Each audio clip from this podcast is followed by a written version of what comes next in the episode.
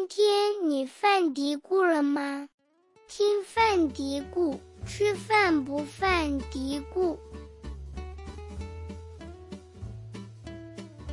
各位听众朋友，大家好，欢迎收听新一期的犯嘀咕，我是山楂。今天节目我们邀请了营养师邵峰一起来犯嘀咕。那先请邵峰跟大家打个招呼吧。嗯哈喽，大家好，我是营养师胡少峰，嗯，很荣很荣幸参加这次呃范嘀咕的播客。那我也希望呢，能够通过呃我的一些呃见解和了解到的知识，能够帮助大家呃养成某一个方面的比较健康的一种生活方式啊。嗯，对。啊，这也是我们每次邀请新的营养师伙伴来的时候，我们在开头设置一个破冰环节的一个用意啊。一方面也是帮助我我本人更好的了解营养师，因为很多朋友都是我们也是第一次有这样一个长时间交流的机会。同时呢，也是希望把营养师的一些。嗯，他个人的一些饮食习惯或者他的健康理念可以分享给大家，对大家有一些借鉴。那我们还是先来那个呃破冰环节吧，然后回头再开始聊我们今天的正题。第一个问题是，嗯，你自己比较擅长的营养领域。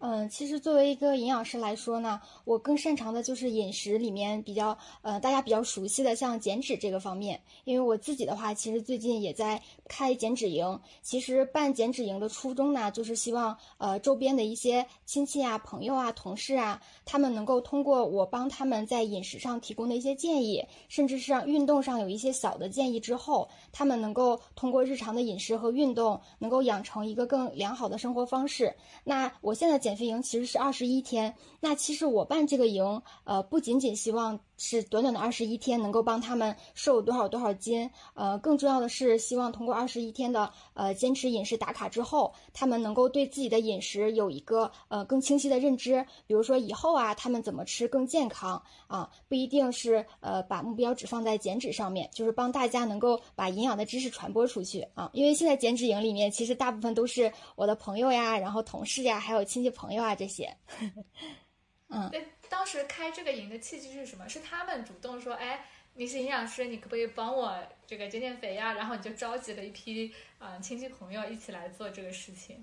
对，是因为有一个朋友，他是我同事嘛，他天天在减减肥，有的时候问我一些问题，我就感觉他是在掉掉到了减肥的坑里面。比如说，他问我，哎，燕麦到底能不能吃啊？然后我一看他那个燕麦的配料表里，然后就就问他，你是不是看到了这个配料表里他说了什么东西？然后你就上就开始被心动，然后种草。他说是是是，其实他在减肥的过程当中，他很用心很用力，然后看着吃的很很健康，但其实他平时的加餐啊，就是如果细聊的话，其实很不健康。然后他就说：“那你能不能帮我，就是看一下我到底怎么，为什么没有瘦下来？然后应该怎么吃？”所以基于这样的一个初衷，然后我就办了自己现在的减肥营。然后还有家里的亲戚啊，也是要减肥啊。就亲戚朋友主动的为会来找你，我觉得还是挺欣慰的。很多时候，之前我们跟一些营养师朋友聊起来，呃，很多时候就会有一种医者不自医这种感觉一样。就面对自己的亲戚朋友的时候，他们。对你，比如说你是晚辈，可能很多话就会听不进去，可能对你的信任会打一点折扣。但是我觉得你这样的情况，你你你的这个案例还挺好的，亲戚朋友会主动的来找你，就愿意来听你接受指接受你的指导，实际执行下来是不是也是这样？或者说？其实是我美好的 想象。嗯，这个也要分人。我记着，就是很多营养师都说，呃，教会了很多人怎么吃的更健康，但是教不会自己的爸妈。就是爸妈有一套，爸妈有一套生活理念，哦，就是坚固的感觉。尤其是像我们作为子女啊，就很难把他就是教育教育，告诉他们怎么吃的更好，他们根本不会信。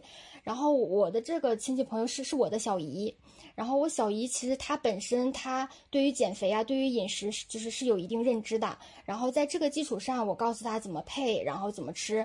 她其实呃相对来说呃就是呃在打卡方面做的还比较好，然后也会不断的去更正。但是还有另外一个亲戚，他就是每天会按时打卡，但是你让他多吃青菜，然后他根本不听你的，还是每天吃的碳水有很多这样。就你说你的，他做他的。对，就是什么样的都有，嗯。挺好的，下次我们可以一起来交流交流减重营。呃，我们其实因为读者朋友咨询的也挺多，然后我们也有在做。下次你回临平了，我们可以跟我们在做减重营的朋友一起交流一下，好呀好呀，一下可能。嗯嗯，好的。那下一个问题就是，作为营养师，你有什么呃不吃的食物吗？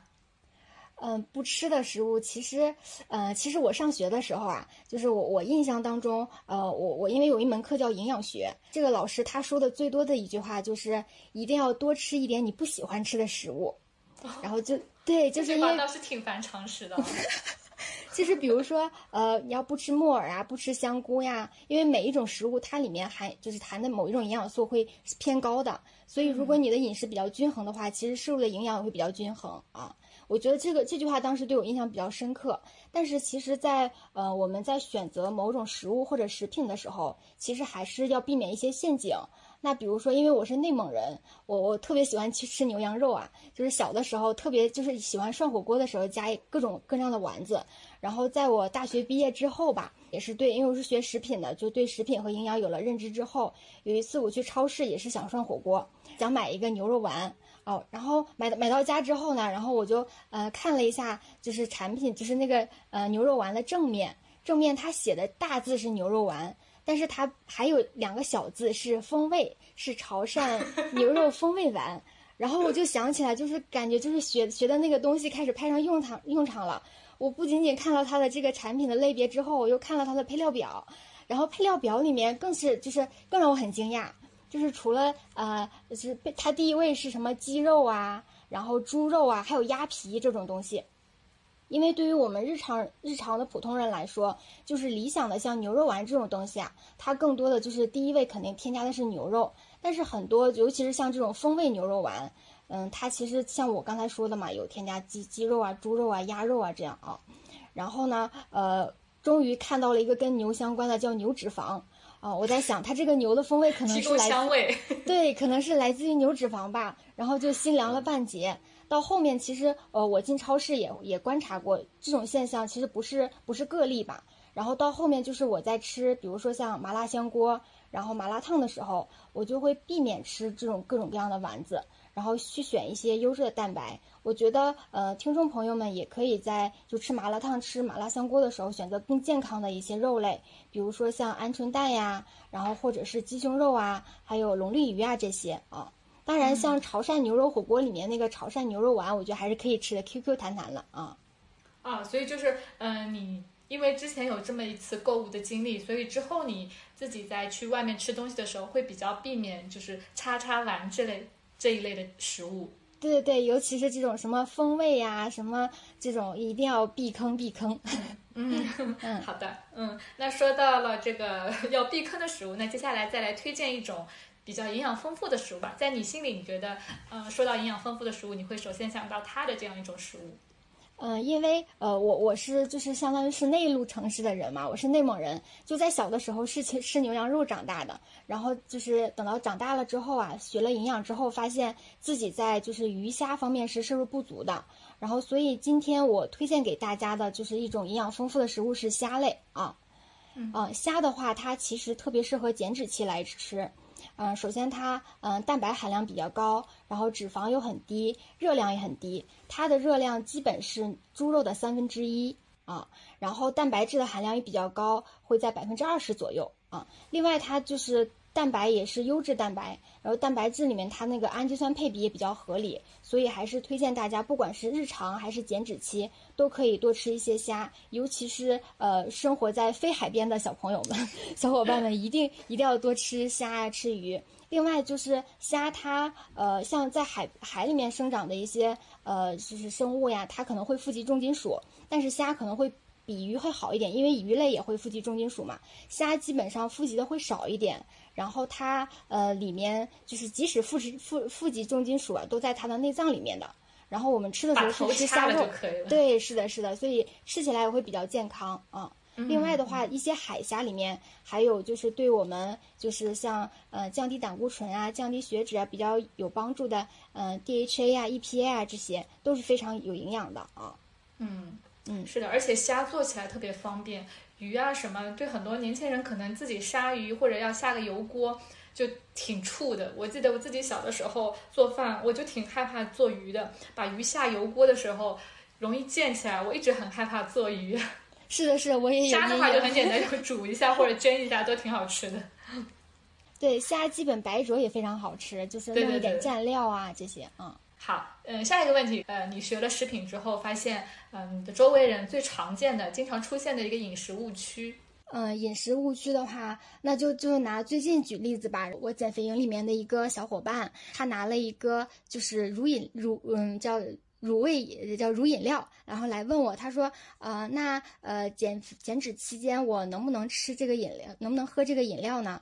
然后我就跟他说，我说首先就是你要学会看，嗯，它的呃产品属性，就跟刚才我跟大家分享的风味牛肉丸是一样的。一般在就是我们买到这个产品的正面正稍微是下部，嗯，它会有它的产品属性。那比如说牛奶的话，它会直接说的是牛奶。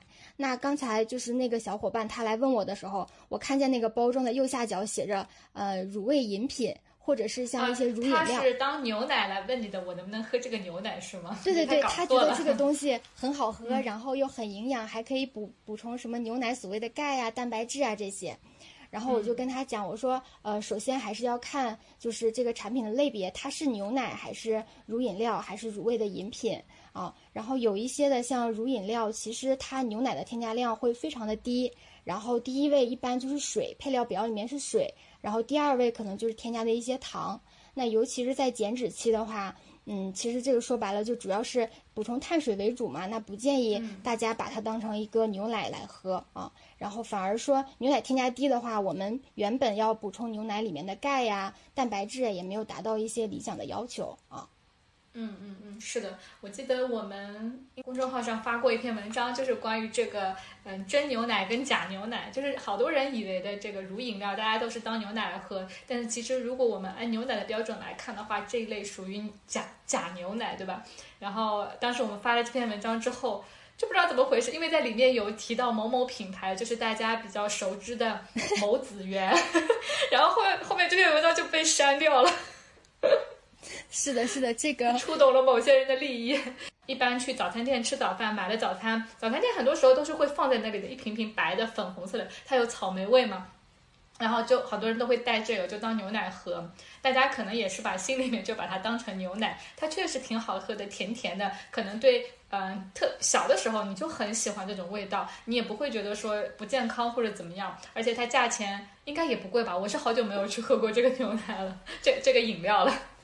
对，之前就是有朋友跟我分享，就是他他是做就是这种乳饮料的嘛。本来以为这个这个乳饮料是卖给小朋友的，但发现很多女生特别喜欢喝，就是白领。是，就是我好意外。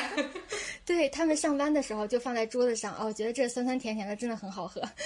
嗯，哎，还有一种，我有我现在发现，就是现在女孩子可能很喜欢可爱的东西，那款产品其实包装还。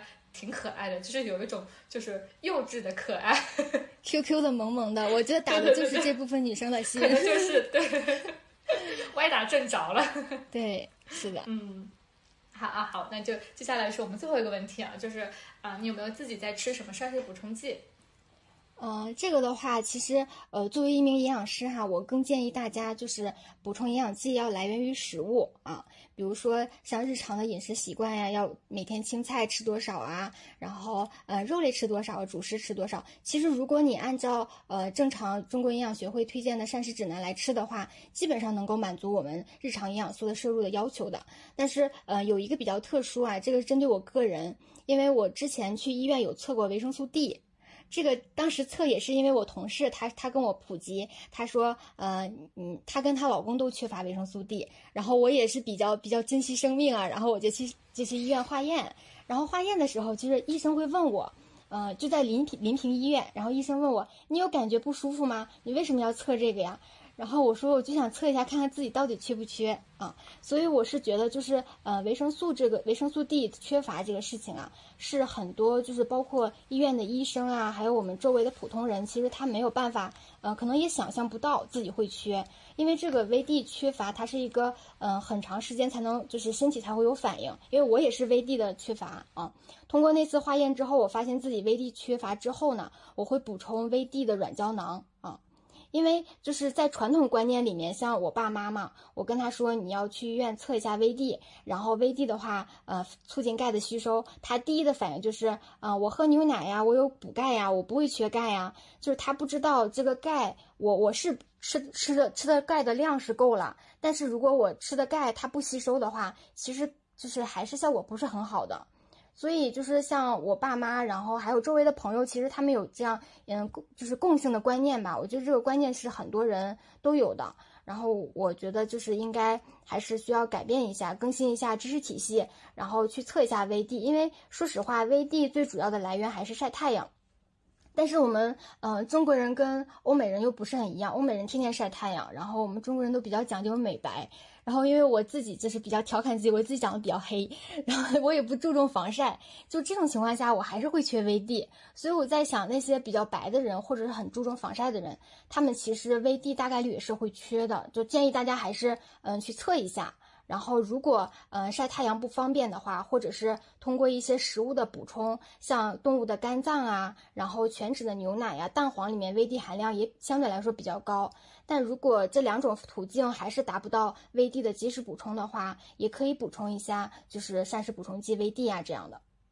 是的，嗯，维生素 D 的缺乏还是比较多。我记得我之前。嗯，看过上海的一个研究，其实因为我我们会关心上海的研究，主要是因为我们在杭州，觉得跟上海呃纬度也是比较近的，然后大家可能很多年轻人生活方式也比较近，那大家啊八七八点钟出出门上班，坐地铁就在办公室，可能下了班才出去，就大家基本上是这么一个生活模式嘛，嗯，白天接触太阳的机会是比较少的，所以我当时看到上海那个研究的时候，就多留意了一下，其实他就有调查。嗯，上海应该是华，它呃就是缺乏率是多少？百分之七八十还是多少？反正这个比例是特别高的。对，就是有的时候我们买买的那个补钙的产品啊，其实它里面不仅仅加了钙，它还会加维 D，因为维 D 确实促进钙的吸收，效果会更好嘛。啊。嗯嗯，哎，我之前听过一个比方，我觉得他讲的很好。他说维生素 D 它就像什么，就是钙在河的这一边，它要到那边去，你要补钙，那就需要维 D 这个小船把钙运过去。对对对，是的，这个比方就还挺形象的。嗯。好的，那我们破冰环节就到这里，然后接下来我们是要聊酸奶。其实这个话题说起来还是蛮巧的。为什么想要聊酸奶呢？就是前阵子有关于墨酸奶的这个新闻，其实是蛮久了，这个这个事情是蛮久的。当时是说有人说呃喝墨酸奶然后长胖，然后墨酸奶出来回应说自己的自己这个产品的原料是什么，大概这么个新闻啊是比较。有一点点久了，因为我没有喝过墨酸奶，但是我就很好奇，为什么要去买这么贵的酸奶喝？太贵了。即使是出于我们要来呃做这个做这期节目，或者我要做稿子科普，那个去。试验一下，喝喝看到到底怎么样？我也觉得太贵了，我不想花这个钱。然后呢，觉得大家对酸奶其实，嗯，是会有挺多疑问，包括现在，嗯，益生菌很火嘛，所以我们说，嗯，找个机会来聊一聊。正好，哎，少峰是内蒙人，有非常呃久的这个喝奶的这个经经验，然后自己也有很多，又是学食品的，然后觉得说挺好，我们可以来聊这个话题 啊。对，莫酸奶你有没有喝过？哦，我喝过。我我为什么去喝墨酸奶？是因为我一个朋友他在微博上发，他说啊，点完餐要排队半个小时才能喝上一杯墨酸奶。然后我就特别好奇，我说这到底是一杯什么样的酸奶？排队半个小时才能喝上。然后我就去，对我就去，我就去点了一杯。我点的是大概是减糖版，加加的山楂，确实很好喝。基本上喝一杯就撑到爆炸，就基本上不会吃饭了。他那一杯是多少钱？二十多，你买的那一杯啊，二十多。我还要在抖音上买券，如果不买券，我还是会觉得它有点贵。买买完券，我都会觉得有点贵，是吧？挺贵的。我就看到那个。当时那个新闻出来之后啊，三联生活周刊其实有做过一些关于这个酸奶的一些，对，我也看到。对，他就标题说什么我们什么时候失去了酸奶自由？觉得酸奶好贵啊，怎么可以这么贵？以前觉得奶茶二十几块已经贵了，但是现在喜茶什么的也都已经便宜起来了嘛。一个酸奶啊，二十几块，我觉得我不要做这个冤大头。后面我也没有怎么喝过。在啊做关于奶茶相关的内容的时候，我看到淘宝上有很多嗯酸奶粉之类的东西，就是你喝的酸奶可能根本就不是酸奶，它也是一个用什么东西调出来类似酸奶的口感质地，可能呃有一点点乳粉，但是其他很多的可能比如说加了一些胶让酸奶这个做出来是稠稠的，它就是拿一个粉冲泡的，根本都不是酸奶，这让我还挺意外的。对，就是有可能它会添加一些就是牛奶的香精香料，然然后让我们喝起来觉得啊，就是跟酸奶是一样的口感，甚至更丝滑呀、更绵醇啊这样的。嗯，对对对对对，所以很多可能比较不那么贵的一些什么酸奶水果捞里面，可能就是这样子的一些产品调配出来的。是的，是的，是，嗯，对我自己回想起来，嗯，酸奶对我来讲是其实是很到很晚我才接触到的。就小的时候学校里面会有那种营养餐计划，我们吃都是牛奶，就是可能到上大学之后才开始比较方便频繁的喝喝酸奶。像你在内蒙长大的话，酸奶是你们从小就有的一个嗯食物吗？嗯，其实呃，我我虽然是内蒙人，但是我是汉族，然后家是在林区啊。但是我大概我记得我喝酸奶是在我初中的时候，初中的时候就是因为蒙内蒙的话，基本上是两个大品牌，就蒙牛和伊利嘛。不管是我喝酸奶还是喝牛奶，基本上都会喝这两个品牌。然后最开始上初中喝酸奶的是就是蒙牛的呃红枣酸奶，就很小的一个小小小杯小罐儿，然后是红。那个包装上面有很多红枣的那种，是吗？对对，我小的时候第一款酸奶就是这个红色的红枣酸奶，然后后面上高中的时候才开始有，就是大果粒，很很大一个一个桶，嗯嗯嗯，是这样。然后呃，我其实有问过，就是我之前的同学，他也是内蒙人，但他嗯他是蒙族的，然后我就问他，我说你什么时候喝的酸奶呀？他说我很小的时候，我奶奶自己就会做。然后我觉得就是这还是因为他们就是，对他们是呃就是土生土长的蒙蒙族人啊，然后喝喝的牛奶呀、酸奶呀一些方式可能跟呃大家都不太一样啊。但是我从小也是自己做的酸奶，他们自己做的酸奶是是是是怎么样的？就是呃我我上大学是去北京读的，然后在北京的时候呃其实是到快毕业的时候啊去一些景区玩，然后呢就看到北京有那种。嗯，叫老酸奶，它就是用一个呃玻璃灰色的一个瓶子，然后上面是一个纸包的，纸扣住那个瓶，然后用皮筋扎起来，这这样子的那种老酸奶，它是那种固凝固的。像内蒙他们自己做的酸奶是什么类型的呀？呃，自己做的话叫老酸奶，其实跟刚才跟你说的凝固型酸奶是 哦。就是这个老酸奶是吧？对对，是的。好多城市都有老酸奶，杭州也有老酸奶，我就觉得很奇怪，杭州。以前也没有喝奶的习惯啊，怎么会 出来老酸奶这么一说？好像好多城市都有，是吧？都是假的吧？是吧？对他们那种是，他们也是自，就像我们自己做酸奶一样那种凝固的。对他们也是，因为就喝喝老酸奶，应该是就是拿到呃，把我牛奶先就是煮，因为他我我们是在就是牧，他们自己家会养牛。然后养牛之后会挤奶，对，就是很 很，大家听着很原始啊。包括我小的时候也是一样的。你像我小的时候，呃，买奶的话，因为我家这边它会有各种各样，就是养牛的散户。然后散户的牛牛挤出来的奶呢，它是分两个两个就是渠道来销售的。然后有一部分呢是被我们这些居民买到了之后回家自己做牛奶喝，煮牛奶喝。然后还有一部分是交给奶家杀菌的生牛奶吗？对，就是生牛奶，然后我们回到家要自己拿锅煮一下，嗯，然后另外一部分它是要交给奶站，然后奶站再给到像就是一些大的乳品厂啊，他们是进行就是杀菌呀，还是脱脂啊，进行卖奶粉啊，这些是就是都可以的，啊，像我同学他们家就是自己会养牛，然后挤出来的，对自己挤完的牛奶呢，有他们他跟我说他小的时候有的直接就喝生牛奶。过滤一下，就是就可以直接喝了哦。生牛奶是会比较腥吗？还是会？其实我没有喝过，然后我一般就是呃，我妈把牛奶买回来之后会用就是用那个就是锅，然后稍微给它煮沸，然后我我妈就是会跟我讲，就是煮牛奶的时候不要煮太长时间，这样里面就是像维生素啊，是她她当时不会跟我说这些维生素这么复杂的东西啊，她说营养会损失是吧？里面营养会损失，然后我当时以为她会骗我，到后面学了之后啊，发现哦，好像真的是就是像一些维生素啊，它高温它就会失活啊。所以就牛奶通常在我，因为嗯刚拿回来的牛奶很新鲜，然后就放到锅里面煮，其实不用煮太久了啊，就基本上就是中火或者大火煮开之后，然后就给它调成小火煮，大概一分钟之后啊，就可以把这个火给它关掉。但是奶开了之后要不停的去搅拌，要不然它就会糊锅底啊。这个都是我妈跟我分享的一些小技巧。你们煮完了之后是会？拿什么东西装起来，然后会吃好几天吗？还是说每天都去买现现买？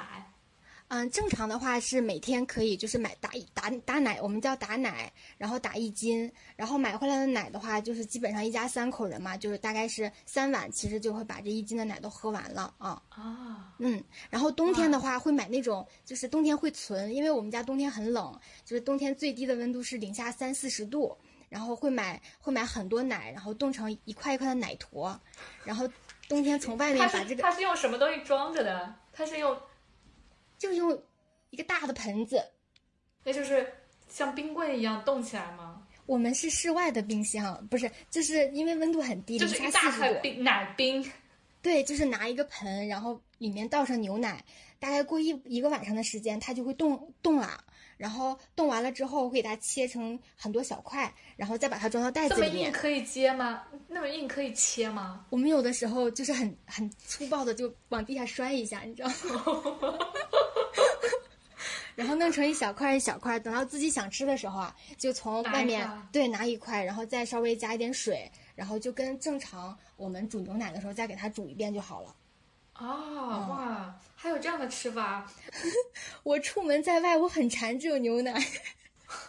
我我有一年去去甘肃，呃应该青海湖那边，然后嗯、晚上出去逛的时候就看到有那个卖奶的奶站，我发现大家是提着塑料袋去买一袋回来，就很新鲜，然后也买了一袋。那喝起来味道可能也就是这样，就是只是觉得这种形式没有见到过，就很好奇，拿塑料袋打了一袋牛奶回来喝，对，有我们家也点像他们说青岛人打啤酒，就拿塑料袋装。很好喝，我就特别想喝内蒙的牛奶。哎，那现在还是这样子吗？冬天？嗯，现在也是，因为我们家就是气候会比较就比较冷嘛，就冬天最冷的时候晚上零下四十度，所以家里面好多就是自己蒸的馒头呀，然后肉呀，嗯、就不放到冰柜或者冰箱里面了，全部都放到外面的阳台上啊。然后牛奶也会冻成就是小奶坨，想想吃的时候早上起来直接就拿一个小奶坨过来，然后煮一煮啊。嗯，哎，那你们牛奶，呃，我就特别好奇了，你们这个，你们喝牛，比如说我们喝牛奶吧，就喝牛奶，然后，嗯，像我爸爸妈妈，因为杭州确实就是没原来没有喝奶的习惯，现在是，呃，我会告诉他们你要喝牛奶，然后也只有我妈妈愿意接受，我爸爸根本就不想喝，呃，那也就只是喝牛奶、酸奶这两种形式，或者有的时候会买一点奶酪，啊、那个夹在馒头里面吃啊，怎么样？就是形式其实是比较单一的。你生活在内蒙的话，你们吃奶的这个形式是会更多一些吗？嗯，是的，就是除了我们刚才有聊的牛奶呀、酸奶呀，我记得上高中的时候，因为当时学习比较累嘛，我妈给我买的零食就是什么奶酪啊、奶片啊这些，我都拿这些东西当零食吃。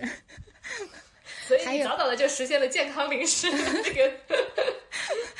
然后，呃，其他有有的时候还会喝奶茶，然后另外就是刚才跟大家说的，就是煮牛奶啊，煮牛奶就是煮沸的牛奶，它上面会飘着一层就是薄薄的像像奶，就是我们叫奶奶皮，对，叫奶皮。它好像那个豆腐皮，就是豆腐豆浆煮了，如果那个脂肪含量比较高的时候，上面也会有一层嘛，好像是的豆腐皮。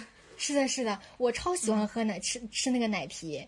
呃，其实我们就是呃，就是在超市里面啊，就在内蒙的随便一个小超市里，经常会看到，就是嗯，他卖的奶皮会比较厚。当然，因为家里面煮奶的话，可能就会煮一斤。然后像我我听说啊，就是一般是呃八斤的牛奶才能煮一斤的奶皮。奶皮呃如果多的话，它就会呃形成那种像麻面的蜂窝状的很厚的。然后我们、哦对对高温煮完这个奶之后呢，呃，就把火给它关掉了嘛，然后奶皮就飘在上面，然后我们把这个奶皮从牛奶的上面给它就是剥离出来，然后放在通风的地方，慢慢的它干了之后，就会变成市面上大家有的时候会看到的这种厚厚的奶皮啊。这种奶皮的话，其实说说的嗯简单直白一点，就是呃牛奶里面的脂肪，然后吃起来会比较香啊。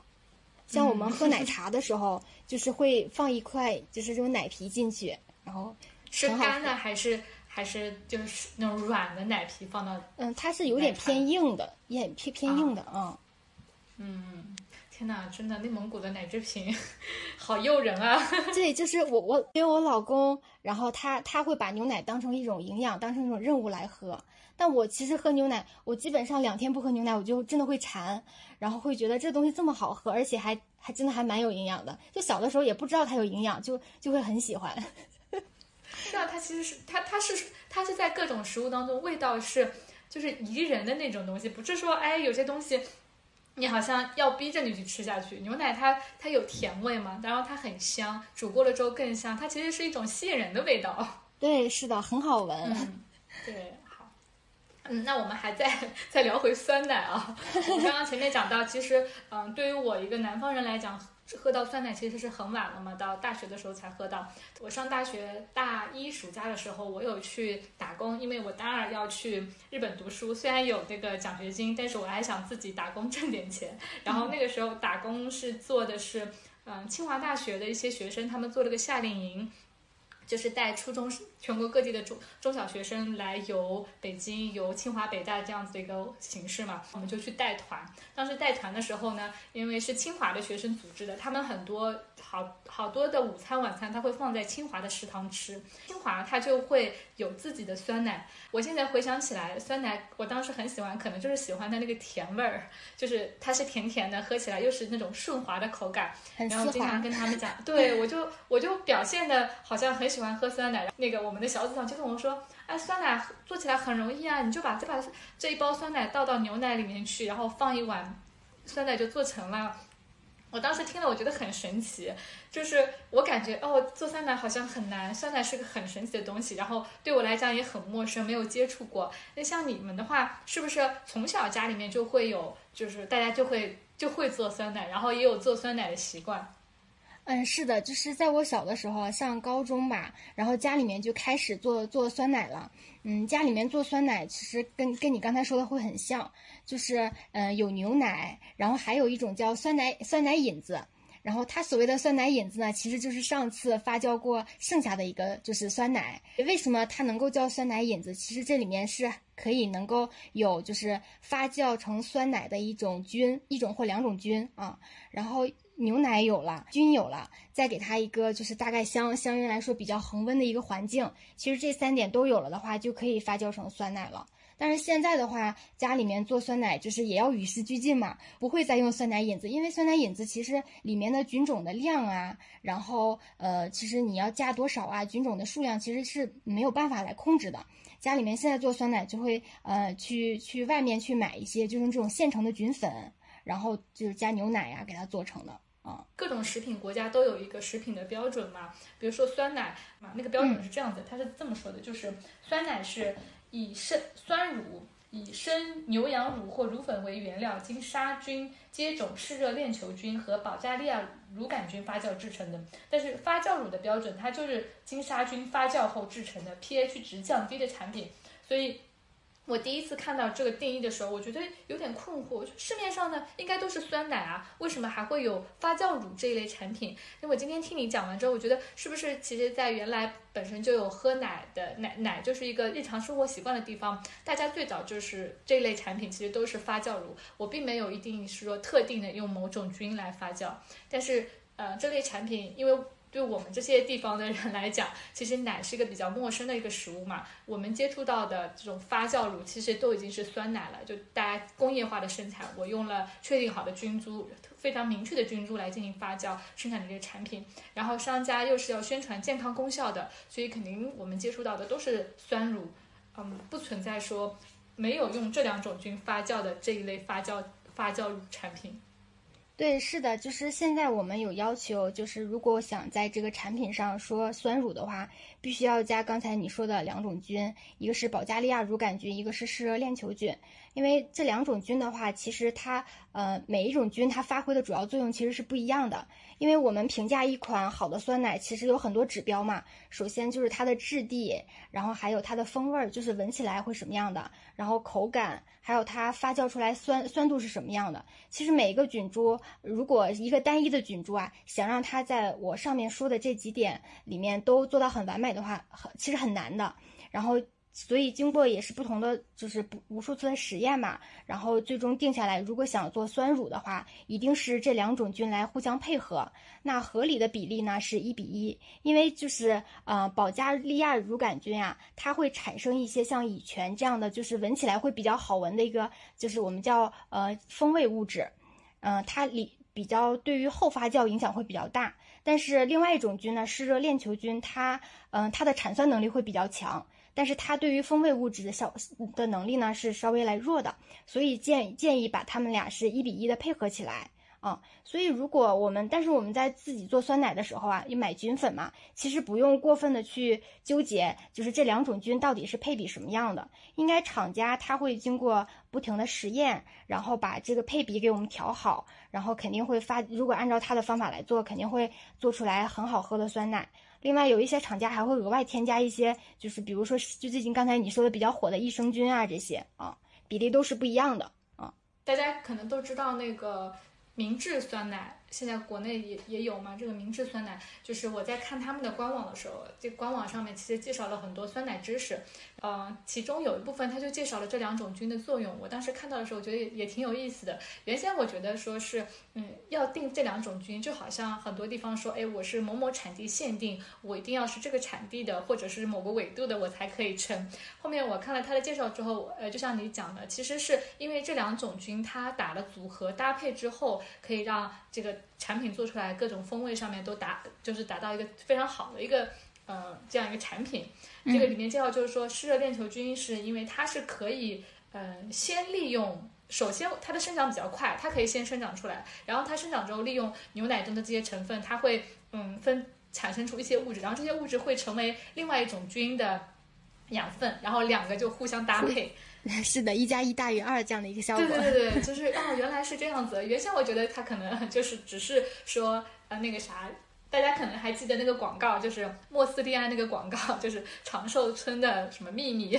但是从那里面发现啊，我原来以为是哦，就是因为最早从这个酸奶里面发现了保加利亚乳杆菌，所以我们现在说必须要是酸奶，它一定要有这个这个菌才叫酸奶。原来背后其实也是因为这两个菌，它一直以来就是很好的搭配，对，需要在一起打配合啊。对对对对对，这个也是蛮有意思的。嗯，我我我其实也会做酸奶，但是我一般买酸奶，我就是买这两种菌，我没有试过其他的这个菌种，是不是用其他的这个菌种做出来酸奶的口感啊、质地也会不一样？嗯，其实也不是不会的，因为现在很多菌粉啊，它在宣称我加的是七菌啊，甚至是更多的。我还到看到了一个品牌啊，他说他加了三十种菌，但其实好困惑。对，就是说实话啊，就是呃，不是说就是菌越多，然后发酵出来的酸酸奶它更好喝呀，怎么怎么样的？嗯，而且还有一个点就是，如果加的菌多了，嗯，每个菌的生长它还会就是相互抑制，这这样都不好说啊。所以就是大家在选择上面，嗯，其实呃也是比较宽泛的，不用要纠结我是买三十个菌呢，还是买七十种菌呢啊，都是可以的啊。嗯，其实我觉得现在酸奶的市场变化，其实，嗯，怎么说？我觉得国内的酸奶市场变化没有那么，呃，没没没有那么卷。就是早些年有如实，然后后面慢慢的这种不加糖的酸奶有和润啊、乐纯啊这些品牌。这些年可能慢慢有一些大家还是想要甜，就加了代糖嘛。其他的我觉得就没有太大变化。然后我因为之前去日本。留过学，然后我自己又很喜欢看广告，所以呢会经常会看到一些日本的酸奶广告。我看到的时候就觉得日本的酸奶真的好卷啊，呃，各大品牌，日本的一些比较大的一些乳制品品牌，像是明治、森永。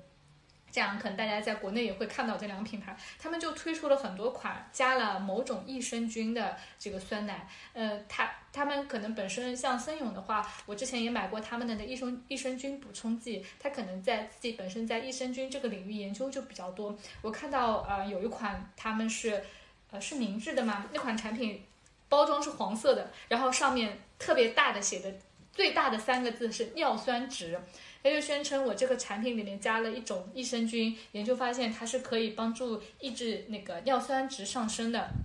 然后还有一些产品是声称是可以帮助你改善那个花粉过敏的症状的，啊，还有说是可以减少那个呃感感染感冒的机会，就是有点增强抵抗力。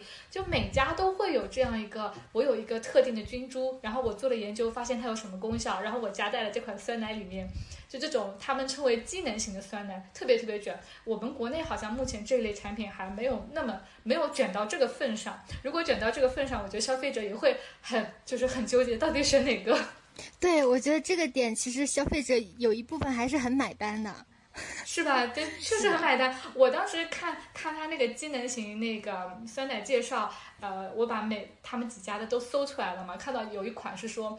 可以改改善这个花粉症，就是过敏嘛。我其实从日本回来之后，我就有这个症状的。春天的时候过敏还挺严重，其实当时心里就诶，这个首先看了这个，在众多产品当中，我首先看了这款产品的介绍。大家觉得啊，这个过敏就像绝症一样，但有一个东西可能可以改善，我当然想试试嘛。对，但是，嗯，这个里面其实我我不知道它那个酸奶哦，但是我猜测的话，它宣称的一定是就是这个菌，然后能够带给用户一个什么样的好处，但是它不能宣传就是如果你喝了我这样的一个酸奶，这个酸奶里有这个菌，这个酸奶有这样的一个好处。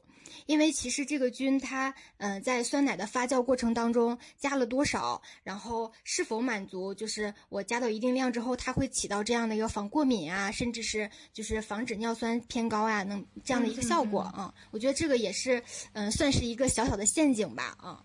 嗯嗯嗯，是的，是的，这个你的这个提醒非常对。就是我呃，我当时看介绍资料的时候，那款就是花粉过敏的那款，其实我没有找到，我没有去找相关的研究。但是呢，尿酸这一款，当时我就因为这款是我首先看广告看到的，我当时就去找了有没有相关的研究。然后当然是。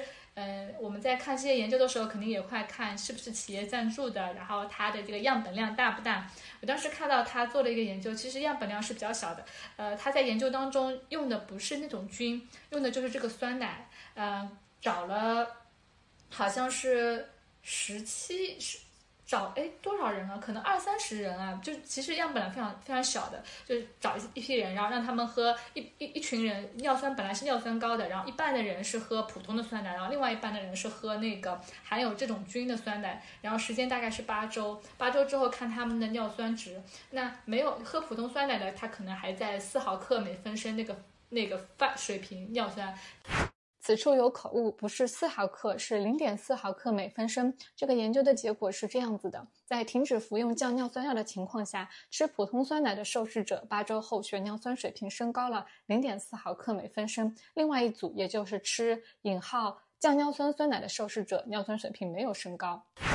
对，这是我当时只看了一个研究哦，所以他才敢。这么堂堂的把尿酸值这么大个三个字就放在这个包装上，我觉得吸引眼球。是是是，他也有这个底气来说。当然，就是我们说尿酸这个肯定是不仅仅是说我当单纯吃一个酸奶就够了。但是很多人大家就是就好像去喝墨酸奶，大家一个心态一样，我关心自己的健康，但是我没有时间去切水切水果，那我就去买一个现成的现制酸奶。可能这一类机能型酸奶也是给大家这样一个，我没有特别，我没有时间来，呃，好好的调整我的饮食。那既然这个这个食物好像有帮助，那我就喝一个吧。大家可能也是会有这样的心态。是的，是的。其实说说到了这个，刚刚说到这个菌种数数量嘛，这也是大家经常会讨论的一个问题，就是说酸奶当中的这个益生菌，呃，很多产品会宣传我有多少多少个。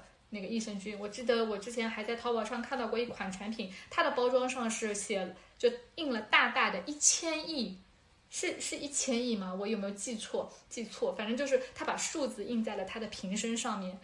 嗯，其实是这样的，就是呃，如果想就是靠喝益生菌酸奶，然后能够达到一个理想的效果，其实是有很多前提条件的。嗯，那首先就是酸奶的种类一定是低温酸奶，因为常温酸奶的话，它会经过一部分热处理。嗯，经过这个热处理之后呢，所有的菌大概率全都要就是已经失活了。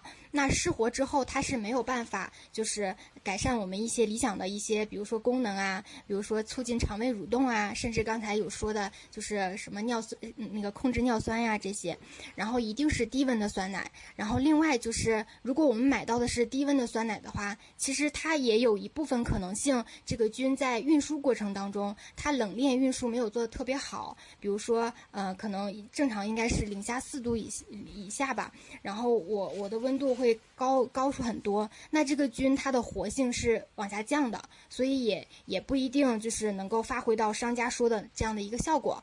然后另外就是因为有一些，比如说我们刚才说的益生菌，像乳酸菌呀、双歧杆菌呀。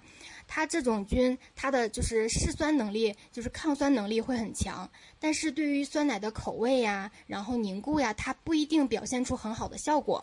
所以有一些商家，他为了就是还是要保把酸奶本身的口感给它保证好嘛，他就会添加一些定植能力没有那么强，然后抗酸能力没有那么好的所谓的益生菌。但是这样的益生菌，我们吃到肚子里面去啊，它不不一定能在我们的肠胃里定植下来。可能已经被胃酸啊，就是就是失失就会就是嗯失活呀等等，这些都是有可能的啊。所以嗯，靠。有没有看？呃，我不好意思打断一下，就是你有没有看到？嗯，最近有也不是最近了，就是前段时间也是我们跟一我的我们营养师同事聊起来，嗯，有一个概念叫做后生元。其实像这些，比如说特定的益生菌的尸体，他们的尸体可能也可以发挥作用，就是也有这样子的一些观点嘛。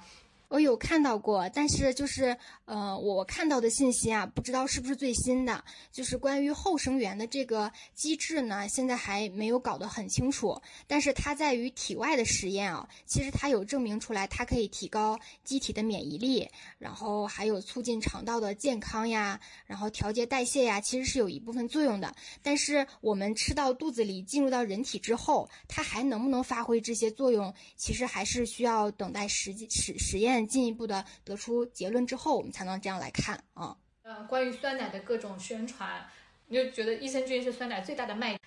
但是，但是 回到这个墨墨酸奶，我感觉它它最大的卖卖点好像是里面的各种水果。什么呃，一一杯那个墨酸奶，嗯，可以摄入一个牛油果，就类似于类似于这样的啊。这句广告词我其实没懂它的意思哎。其实我我我理解，我理解就是啊，它除了酸奶。之外啊，他又加了很多牛油果进去，然后就代表哦，它就是我家的足。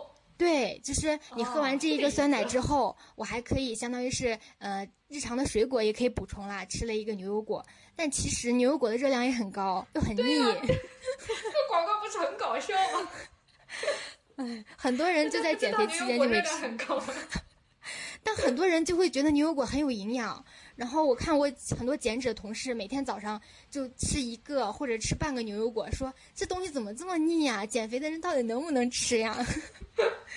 但是有一说一，我觉得牛油果跟酸奶搭配还是很搭很搭的。我第一次吃牛油果觉得好吃，就是哦，我第一次吃牛油果的时候，我也觉得这个东西怎么这么难吃，我不知道怎么吃。后来我发现它跟酸奶配在一起的时候就很好吃，确实是挺这个搭配确实是挺好的。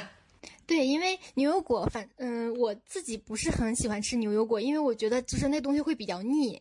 但是如果喝牛油果，然后嗯，摸摸酸奶里面牛油果，就会觉得，嗯，牛奶本身是比较酸的嘛，然后酸的好像有有开胃啊，或者是解腻，而且还是凉的，所以它俩搭配起来确实没有那么腻。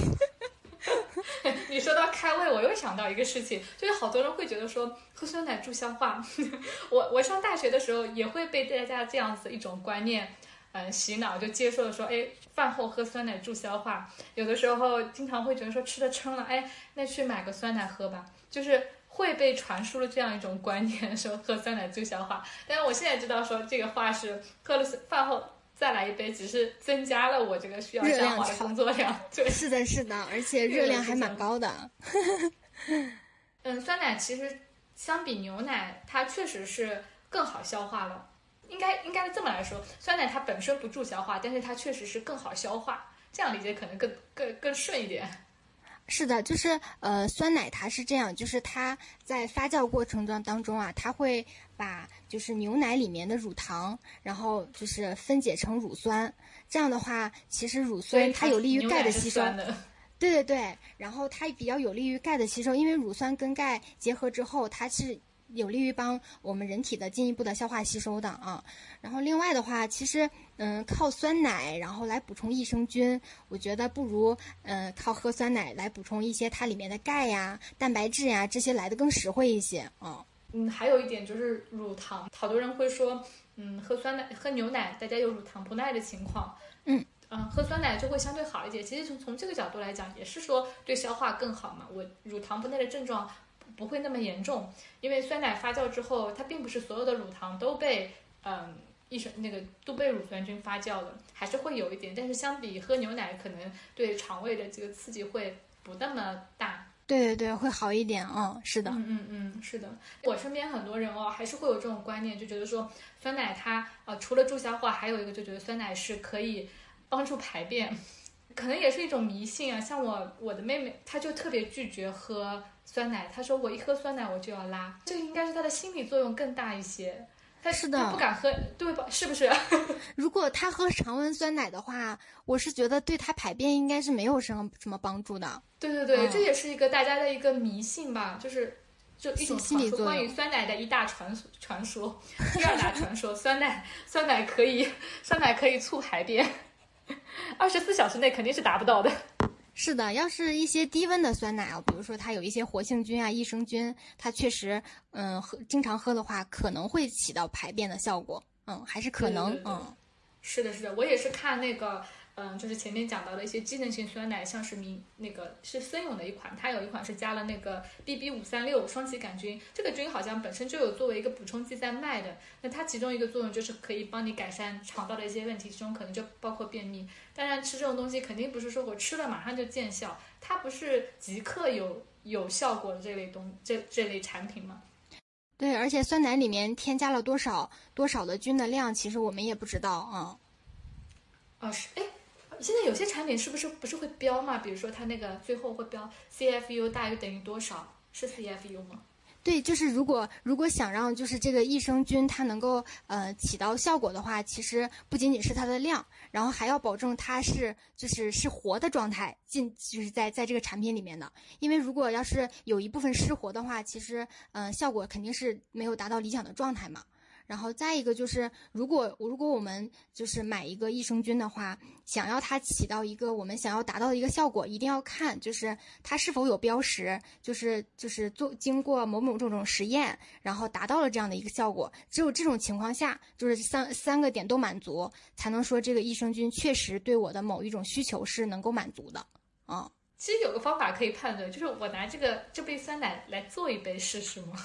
如果我做成功了，是不是说明它还是活的？对，是是有活活力的，它可以发酵。对吧？是的，嗯，我自己在家里面做酸奶的时候，嗯，虽然我我一般都是每次都用都用新的那个菌种，我觉得会比较靠谱一点，不会担心失败。但是我也试过，就是拿上一次，比如说喝到，我会挖出一勺，然后呃就拿放到牛奶里面，直接拿那个来做。也能够做成功，然后我最多可能试过两，就是做过两两代，让它繁殖了两代，第三代我想想看，哎，算了吧，这个菌粉太多用不完，还是用菌粉吧。其实家里处理的好的话，它是可以保持活性，可能可以繁殖好几代。是的，但是就是嗯嗯、这种酸奶引子的话，其实嗯、确实呃，我们发酵出来可能就是状态会不是很稳定啊，比哦，是的，是的，凝固的效果不太好啊之类的。对对对对对，真的真的，我嗯直接拿那个菌粉做出来的，它的边缘是很整齐的。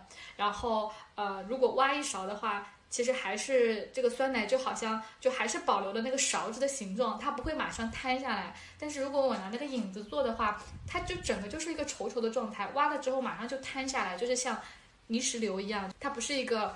呃，水分比较少那个状态，这个状态差别还是挺明显的，但是发酵还是成功的。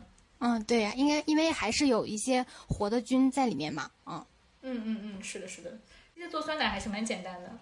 是，只要嗯、呃只要保证就是相对来说什么无菌状态呀，然后菌和奶的比例要是符合要求的话，其实一般不会出错了。现在都还很 很成熟了啊、嗯现在不是还有那种酸奶机嘛，然后很方便其实。嗯有些人还介绍说用电饭锅，这些我都没试过，我都是用那个我们家的烤箱有个发酵功能，然后直接放在烤箱里面就可以一次性做很多。对对对，好像还有人用就是宝宝那种恒温箱，然后让它在四十二度左右，应该也可以。反正其实原理都是一样的嘛，嗯。做法是很多的，大家如果觉得墨酸奶这种太过，还有那种，嗯，哎，但是其实现在大罐的酸奶我看也没有特别贵，价钱也下来了。我今天看了一下，嗯，盒马上面卖那个和润四百克十四块五，其实就会比那个单独买一小罐的如实划算很多。如实的话，一小罐一百三十五克，它可能也要八九块吧。现在就真的也也挺肉痛的，买这么一小罐酸奶。是的，就是有一段时间大家都在感叹，现在酸奶都怎么都这样贵了？是啊，就是这个物价，为什么酸奶这么贵呢？你你研究食品的，你之前不是你之前在那个食品 研发行业做过，有没有知道一些内幕？嗯，其实因为如果我们看啊我们自己做酸奶的时候，成本确实蛮低的。但是现在很多厂商其实，嗯，打的是噱头吧，比如说，呃，就是呃带了坚果的，然后带了谷物的，然后零蔗糖的，可以加蜂蜜呀，甚至是有一些就是功能性的作用的。其实基本上我们的价格都是靠着这些就是呃噱头，甚至是呃可能有的真的会有一些效果啊。基本上靠着这些来呃能够打打到溢价这样的啊。所以我们在买酸奶的时候，还是要看自己最基本的需求是什么样的，是为了补充蛋白质啊，还是想要一些功能性的一些效果呀？这样啊。嗯，还是为了发个朋友圈，我今天喝到了墨酸奶的叉叉叉酸奶，可能有一些社交，对对对，有一些社交需求，它本身不是图它的营养，就好像那个呃那个啥瑞幸的跟那个联名的出来了之后，大家都是去排了去排了，那我就得喝一个发个朋友圈，墨酸奶可能有的时候也会有一些社交属性吧。嗯，不是真的图它到底有多健康。如果是真的去仔仔细细的解剖它这杯酸奶的话，它的健康价值肯定是嗯不如它宣传的。是的，是的。嗯，如果是那种。最原始的，我不加，我没有给你加更多稀奇古怪什么谷物啊，还有坚果这类酸奶，其实它本身是比较便宜的。我一直就记得，嗯，我刚开始会觉得去日本读书的时候，觉得他那里的奶便宜，就四百克一罐，可能也就才一百日元，换成人民币可也就十几块钱嘛。是的，我记着我刚参加工作，然后乐纯的酸奶出来出来之后嘛，然后我就会感叹，因为那会儿工资特别低，然后想一杯酸奶要十几块钱，十六块钱，我说什么样的酸奶会这么高贵？你现在还有你现在有还关注他们吗？有没有一些新的品、新的新的类目什么出来？现在很少关注了，我记得是在一六年、一七年那会儿，它比较火嘛，就是便利店它渠道做的很好，嗯。嗯，是酸奶确实像我们说的，前两年哎没有什么特别新鲜的，前两年可能有一些植物植物基的酸奶，什么椰椰奶啊，我记得有一款，反正不太好喝。对，就是植物基的酸奶，它口感就是有的时候，尤其是像大豆啊，就是这种，它可能会有豆腥味，然后粘稠度上可能会有问题，所以很多人可能接受不了。嗯，是的，你说粘稠度的问题，现在就是好多酸奶。嗯，有些酸奶会，他会宣传那个什么倒杯不洒嘛，嗯嗯，对不对？但是其实自己做酸奶的时候，发现其实虽然是个固体的形状，但是我做不到倒杯不洒的。是的，是的，有的时候它还会有乳清析出啊，其实很难做到就是倒杯不洒。哦，对对对，哎对，有一种情况可能是可以，就是我把乳清那个过滤了之后，哦，就是特别少的时候，可能短时间内它是可以不洒的。那个是很好吃，我我自己在家里面试过一次，就是把拿个纱布把酸奶倒过去，挂在那个水龙头上挂一晚上，早上起来的时候它就是一坨，那个真的特别香。乳清带走之后，我只要吃一小块儿就不会那么占肚子，我还可以吃些别的。我觉得它这种吃法挺好的，蛮有 新意就想用就想用奶酪代替喝奶，有的时候喝一一大杯奶下去是会觉得肚子有点胀。但是我换成奶酪，我今天的奶的摄入也有了，然后体积少了。对你这个 方法会这样奶奶酪的提取工艺感觉很像，真的很像。嗯，哎，那个这个不就是传说中的希腊酸奶的那么一种方法吗？就简易版的希腊酸奶。是的，是的。就网上也可以买那种材那种，嗯，就是工具专门用来滤乳清的。我是家里面就地取材，搞了一个纱布，就这么挂在那里。然后一晚上，那乳清也挺好喝的，我就直接当水喝掉了。我看有些人会把拿乳清来揉面啊、做包子什么的，但我一般就自己直接喝了，味道也不错，有一点点酸，但是就还能接受吧。就刚刚做出来的是还好的，酸度没有那么高。如果放的时间久了，可能会酸一点。哦，这个下次我在家可以试一下，还没有在家试过。就拿个纱布就可以了，挺好，挺方便的。嗯，好的，好的。好，那我们今天就聊到这里吧。非常感谢邵峰，也感谢大家的收听。嗯，我们下期节目再见，拜拜，拜拜，拜拜。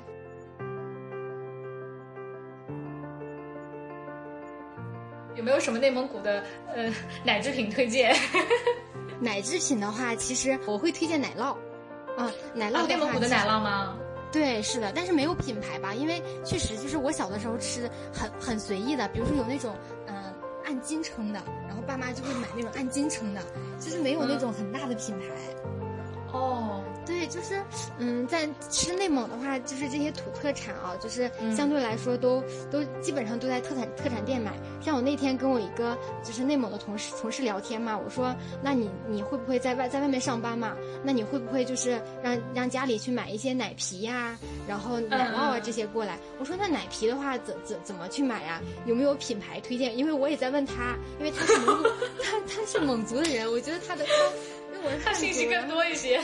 我是觉得他经验比我丰富一些。他说也没有啊，就是买那种散的呀，然后爸妈寄过来呀。哦，是的，是的，所以啊，懂了，懂了。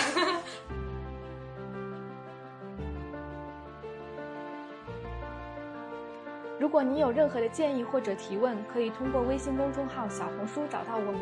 我们的微信账号是实力派，美食的食，唐朝栗子的栗，印象派的派。在关注后按提示操作即可加入我们的听友社群。你也可以在小红书与我们互动，我们的小红书账号是超懂营养的小栗子以及小栗子爱做饭。我们会在小栗子爱做饭这个账号上分享一些食谱。如果你觉得我们讲的还可以，欢迎分享给你的三五好友，相亲相爱一家人，这将会是对我们非常重要的支持和鼓励。